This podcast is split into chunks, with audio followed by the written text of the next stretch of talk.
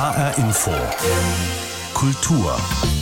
Wenn Kinder Bücher lesen oder vorgelesen bekommen, dann wollen sie nicht nur Geschichten erleben, sondern suchen auch Identifikationsfiguren und Vorbilder.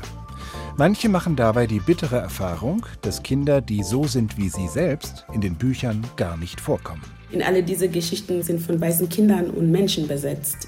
Und beim Aufwachsen habe ich oft davon geträumt, wie die Charaktere in meinen Kinderbüchern zu sein. Ich wollte gerne schöne Kleider tragen und Abenteuer erleben. Und das waren immer äh, mit weißen Kindern. Man wächst dann auf zu sehen, okay, das kann ich nicht sein, das kann ich nicht werden, weil das sind weiße Kinder. Das ist eine ganz andere Liga. Sagt Ndei Jameh Siegel. Die Sozialpädagogin aus Hannover gibt bei Instagram Tipps für Bücher, in denen sich auch schwarze Kinder wiederfinden können. Ich spreche mit ihr in dieser Sendung. Ich so, du so. Diversität in Kinderbüchern. Das ist das Thema in HR Info Kultur. Jetzt mit Christoph Schäffer. Beginnen wir mit Oskar und Rico. Oskar, der Hochbegabte mit dem Helm, und Rico, der, wie er selbst sagt, Tiefbegabte mit den verrückten Ideen. Der Kinderbuchautor Andreas Steinhöfel, geboren in Battenberg, zu Hause in Biedenkopf, hat die beiden erfunden. Viel Erfolg haben sie ihm gebracht, Verfilmung inklusive, und jetzt hat Andreas Steinhöfel gerade seinen neuen, den fünften Rico und Oscar Band vorgestellt. Auch hier verstehen sich die Jungs bestens bei aller Verschiedenheit. Und damit sind sie ein prominentes Beispiel für Diversität in Kinder- und Jugendbüchern, meint Martin Kersten. Ich heiße Rico Duretti und ich bin ein tiefbegabtes Kind. Das bedeutet, ich kann zwar sehr viel denken, aber anders. In meinem Kopf ist auch eine Bingo-Trommel. Und die Kugeln sind wie meine Gedanken. Wenn ich ganz viel denken muss, fällt eine von ihnen raus. Und dann dreht sich die Trommel in meinem Kopf.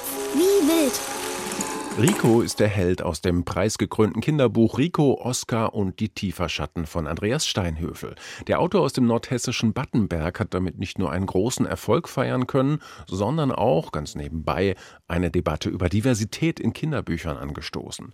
Menschen sind verschieden, das weiß jedes Kind. Sie haben unterschiedliche Herkunft, Hautfarbe, Geschlecht, sind mal ganz fix im Kopf, mal aber eben auch nicht und haben dann dafür andere Qualitäten. Aber bildet sich diese Vielfalt der Gesellschaft in unseren Kinderbüchern überhaupt angemessen ab? Anderssein führt zur Ausgrenzung. Die Erfahrung macht der zehnjährige Rico ganz konkret. Wie heißt du denn, Junge? Ich heiße Rico und ich bin ein tiefbegabtes Kind.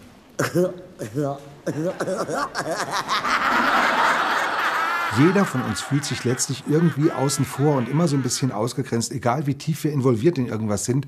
Und das ist was, wenn man das berührt, glaube ich, das ist toll, wenn das bei Kindern geht, zu zeigen, du guck mal, egal wie alleine du dich fühlst, du bist ganz bestimmt nicht alleine. Andreas Steinhöfel weiß aus eigener Erfahrung, wie sich das anfühlt, ausgegrenzt zu werden, anders zu sein als die Mehrheit um einen herum. Wenn du als Teenie merkst, dass du schwul bist, äh, dann hast du auf dem Land ein größeres Problem als in der Stadt. Als ich jung war, war das so, ich dachte, oh, also hier, das wird im Leben nichts. Wo willst du hier jemand kennenlernen? Du kannst ja als Kind sowieso gar nichts an der Welt ändern, in der du steckst. Du siehst nur, so und so funktioniert die. Und deswegen finde ich es gut, eine Welt zu zeigen, die tatsächlich vielfältig funktioniert oder wo Rollenbilder aufgebrochen werden. Mit jedem Mensch hat man Sachen, die gleich sind und Sachen, die verschieden sind.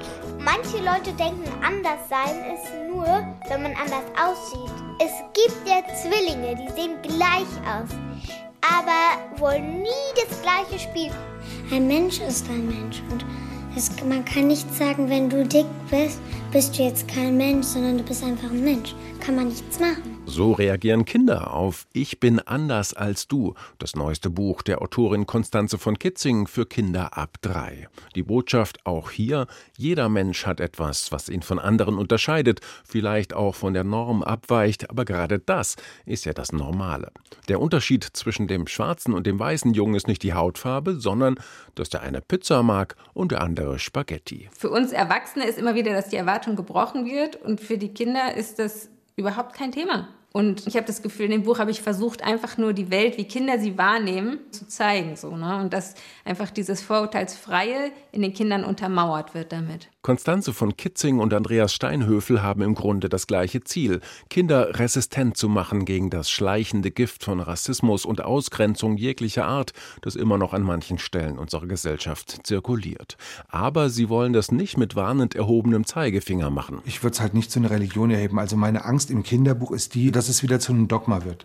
Ich halte nicht viel von Dogmen, aber ich habe eine Welt lieber, wo es ab und zu kracht, weil die Leute ihre Standpunkte austauschen, statt die zu begraben unter so einem Wort, dann was so schön klingt wie Diversität. Sagt der Kinderbuchautor Andreas Steinhöfel im Beitrag von Martin Kersten. Der neue Band mit Steinhöfels beiden Helden heißt Rico, Oscar und das Missverständnis und ist im Carlsen Verlag erschienen, genauso wie das Bilderbuch Ich bin anders als du von Konstanze von Kitzing. Anderssein ist also eigentlich ganz normal, denn jeder und jede fühlt sich mal ausgegrenzt und irgendwie nicht dazugehörig. Für schwarze Kinder in einer weißen Mehrheitsgesellschaft ist das jedoch eine Dauererfahrung, die schon mit den ersten Kinderbüchern beginnt, sagt die Sozialpädagogin Ndei Jameh Siegel aus Hannover. Aus eigener Erfahrung als schwarze Mutter gibt sie daher auf Instagram Tipps für Bücher, in denen sich auch schwarze Kinder und Children of Color wiederfinden. Afro Kids Germany, so heißt ihr Account, der auch für den Buchblog Award 2020 nominiert war.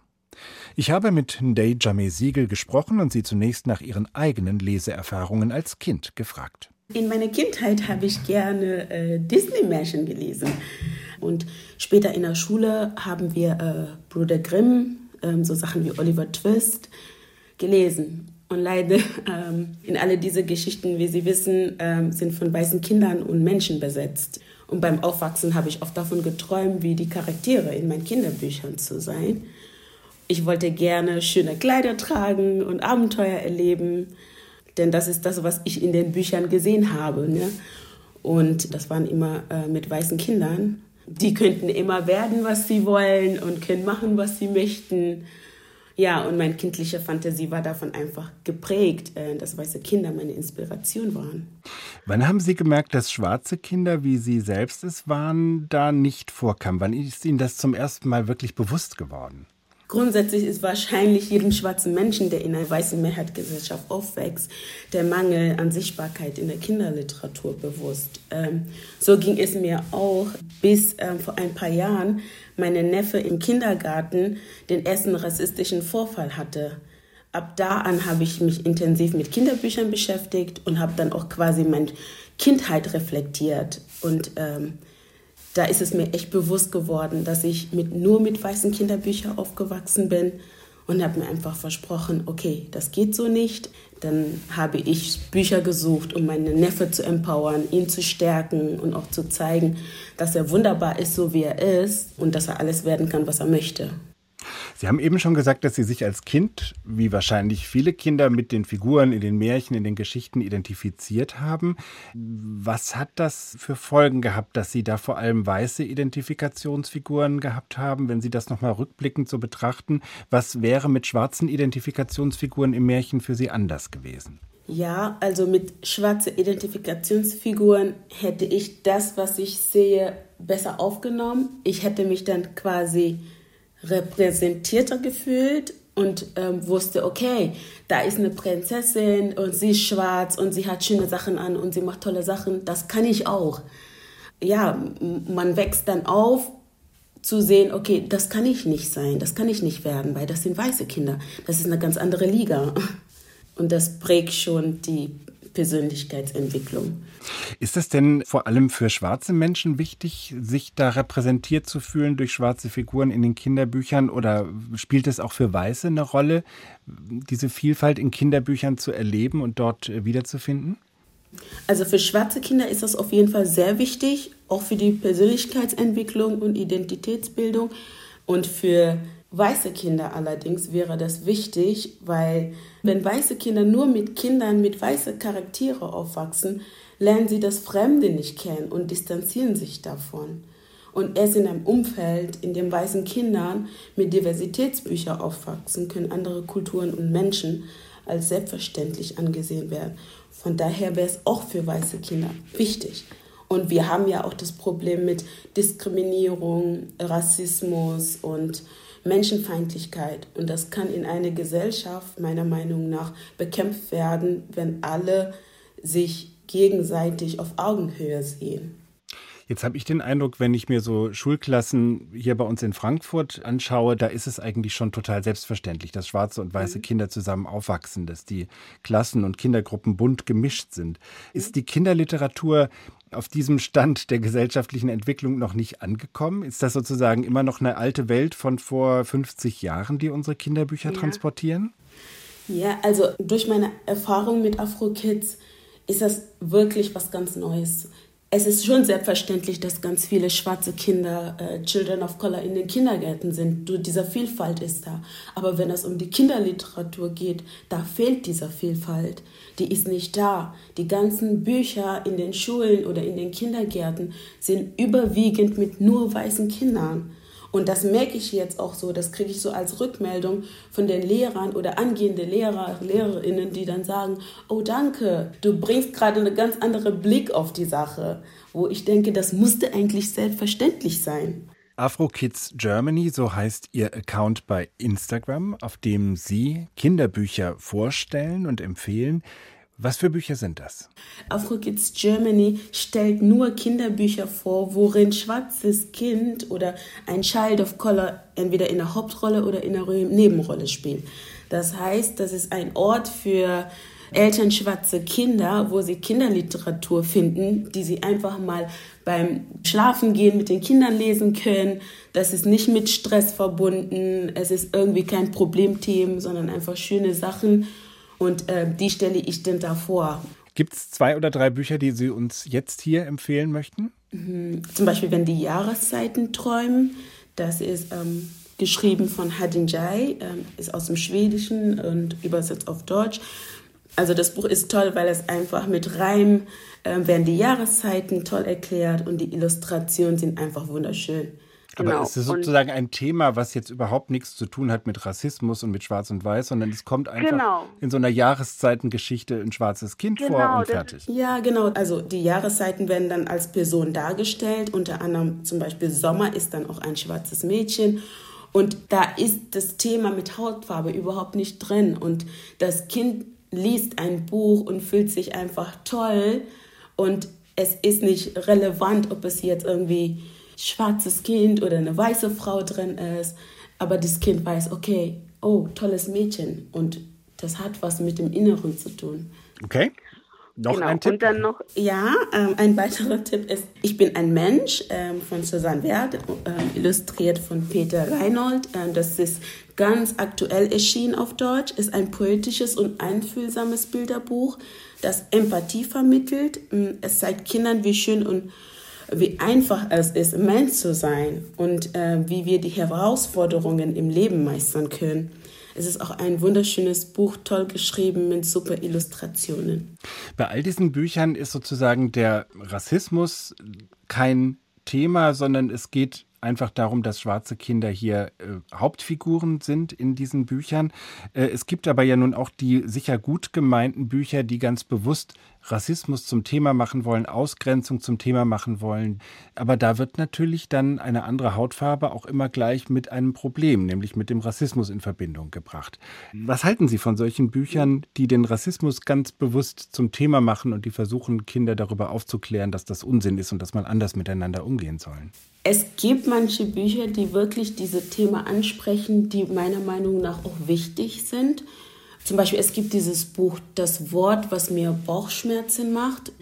Da wird in dem Buch gezielt darauf gesprochen, dass man das N-Wort nicht nutzen sollte. Allerdings, es wird die Geschichte so erzählt, dass nie gesagt wird, dass man dieses Wort äh, nicht sagen sollte. Allerdings jeder Mensch, der dieses Buch liest, weiß, worum es geht. Aber es wird einfach nicht gezielt benannt. Also die rassistische Beleidigung, die in dem Wort drinsteckt, wird da nicht nochmal wiederholt, nicht genau. ausgesprochen, genau. aber es wird gezeigt, was sie anrichten kann. Genau.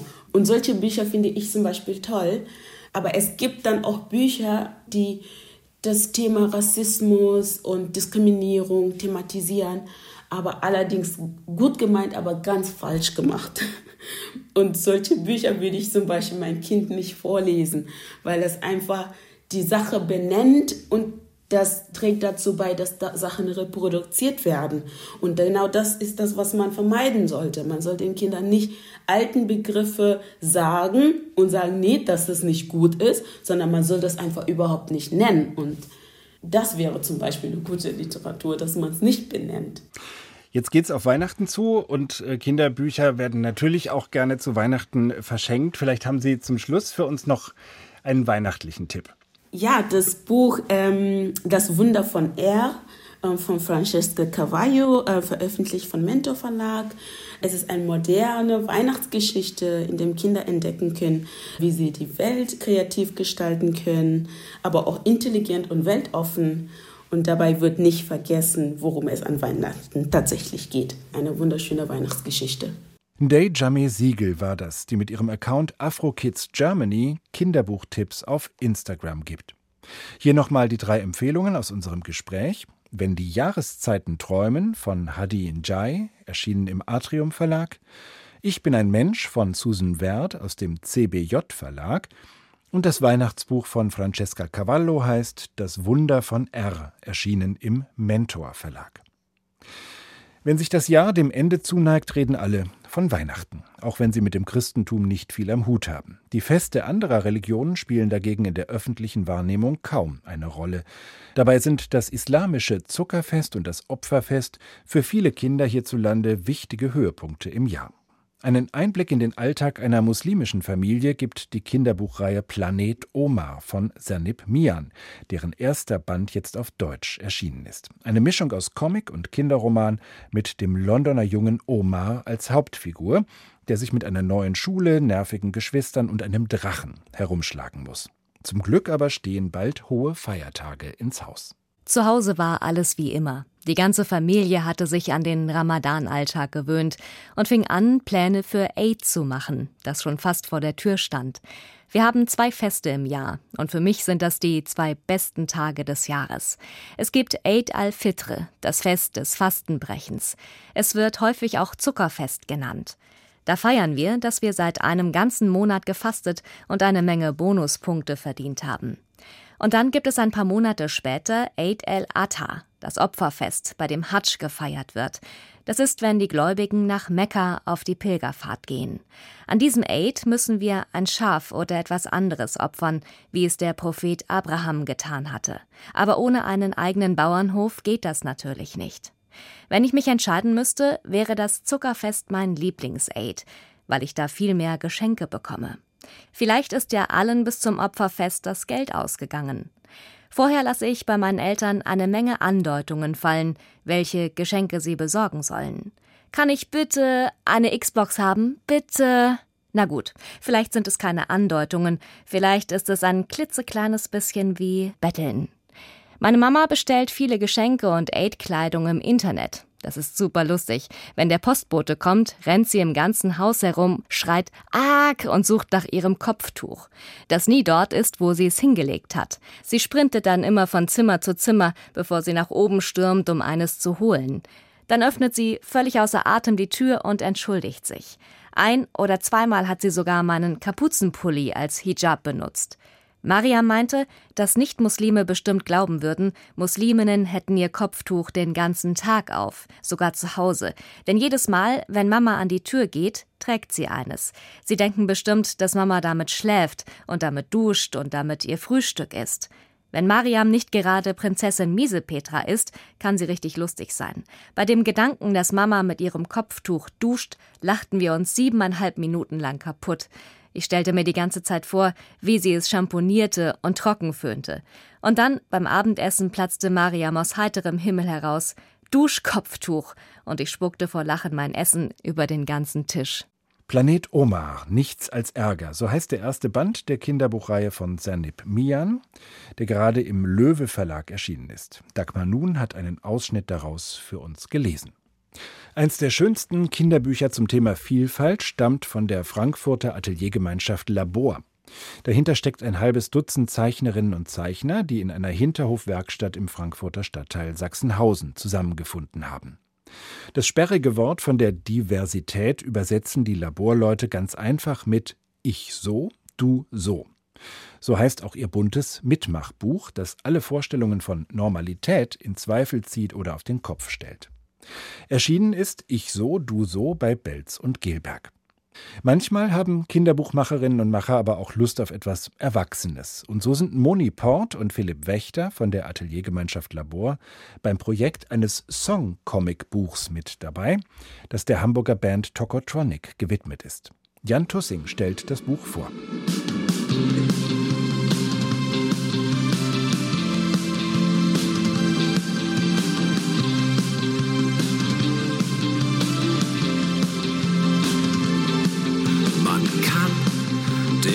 Erwachsenen nicht trauen.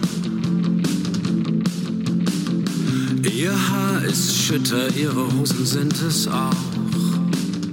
Das Lied Die Erwachsenen der Hamburger Band Tokotronic ist einer der Lieblingssongs von Moni Port, Künstlerin aus der Frankfurter Labor Ateliergemeinschaft. Ich verbinde mit der Musik von Tokotronic extrem meinen eigenen Aufbruch, ist irgendwie ein seltsames Wort, aber so in der Art meine ich es eigentlich schon. Moni Port lebt in Frankfurt und illustriert seit über 20 Jahren Kinderbücher.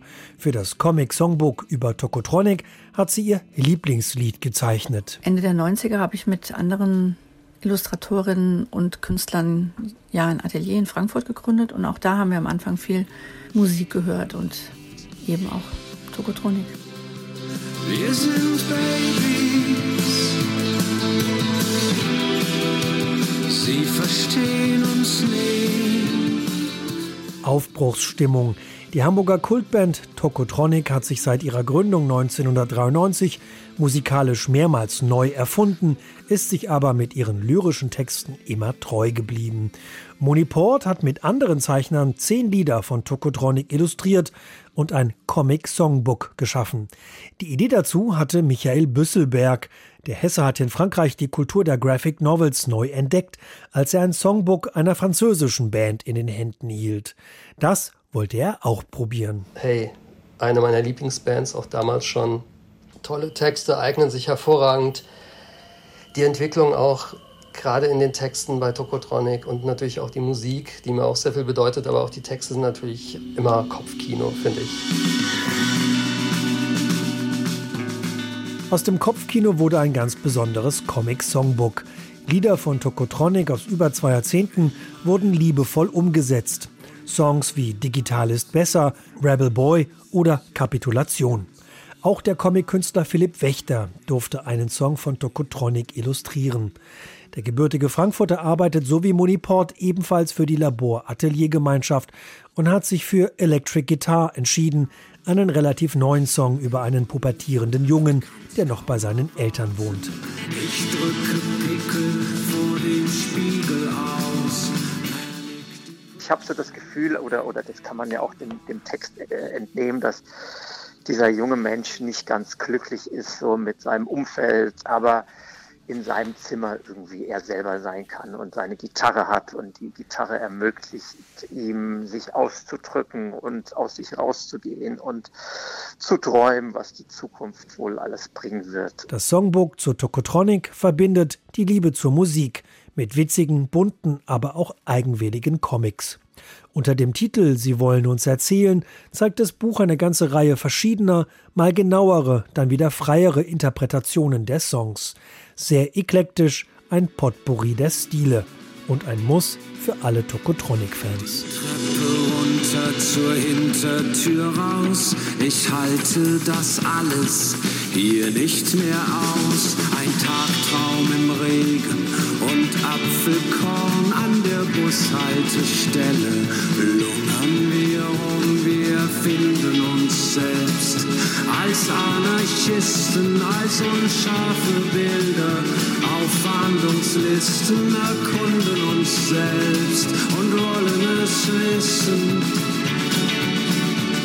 Ich will es jetzt wissen, du ziehst mir den Pulli vor dem Spiegel aus. Sex and Drugs im Reihenhaus. Ich gebe dir alles, mein Rock'n'Roll-Star.